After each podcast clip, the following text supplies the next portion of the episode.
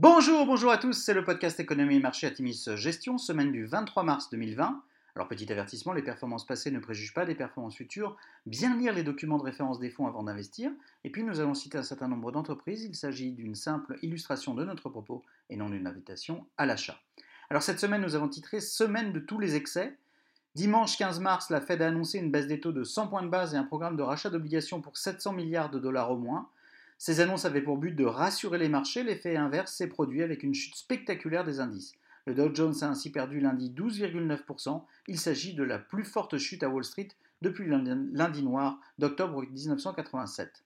Les autorités sortent pourtant le grand jeu pour alléger l'impact du coronavirus sur l'économie et soutenir le système financier. Donald Trump a ainsi signé un premier plan de soutien de 100 milliards de dollars.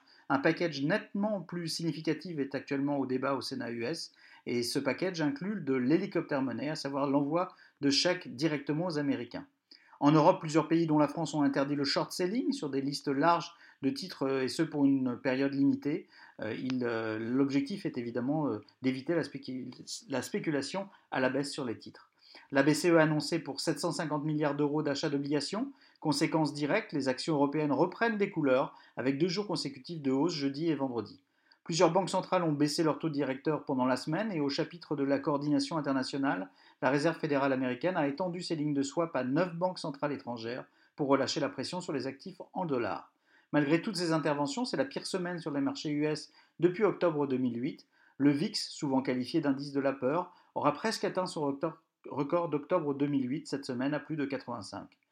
Vendredi, un news flow particulièrement négatif sur le front du coronavirus, mis en confinement de tout l'État de New York notamment, aura contribué à retourner la tendance à Wall Street, avec un S&P 500 qui perd à nouveau 4,34% sur la journée. A noter, le, le, pétrole connaît une semaine erratique. Le baril de WTI perd 26,4% sur la semaine à 23,41 dollars le baril, tout en s'adjugeant un rebond de 27% jeudi, un record historique sur une journée. Le dollar reprend quant à lui sur la semaine son statut de refuge. L'euro-dollar perd ainsi 3,98%. Sur la semaine, semaine terrible, eh bien, il y a des grandes disparités puisque le CAC 40 ne perd que 1,7%, le SP500 perd 15% et le Nasdaq se replie de 12,6%. Du côté des entreprises, pas ou peu de publications. Accenture dépasse les attentes avec un chiffre d'affaires en croissance de 7% et des bénéfices par action en croissance de 10%. Le coronavirus aura tout de même un impact négatif sur le groupe qui sera obligé de réduire ses estimations de croissance de 6, de 6 à 8% de croissance projetée à une fourchette de 3 à 6%. Euh, nous souhaitons euh, quand même saluer du côté de certaines de nos participations les initiatives pour aider le personnel soignant sur le front du coronavirus. Ainsi, LVMH euh, a décidé de produire des gels hydroalcooliques dans les usines de parfums et Pernod Ricard met à, sa disposition euh, ses stocks d'alcool pour produire du gel. En Chine, Alibaba offre des solutions de gestion de données médicales. Alors en conclusion, dans nos fonds diversifiés Atimis Global et Atimis Patrimoine, nous avons continué à alléger nos actifs obligataires comportant du high en début de semaine, et ce après un net allègement des actions durant les jours précédents. Cette euh, nette réduction du risque nous permet d'être en position d'attente dorénavant dans les fonds avec un positionnement très prudent. Compte tenu de l'ampleur des mesures de soutien à l'économie globale, il nous semble exclu de vendre plus d'actions à ce stade. Certains rebonds spectaculaires de fin de semaine, certes en partie portés par des débouclages d'options, annoncent quand même le retour d'acheteurs à bon compte. Selon nous, les prochaines semaines vont voir l'économie globale au ralenti, un milliard de personnes étant actuellement en confinement.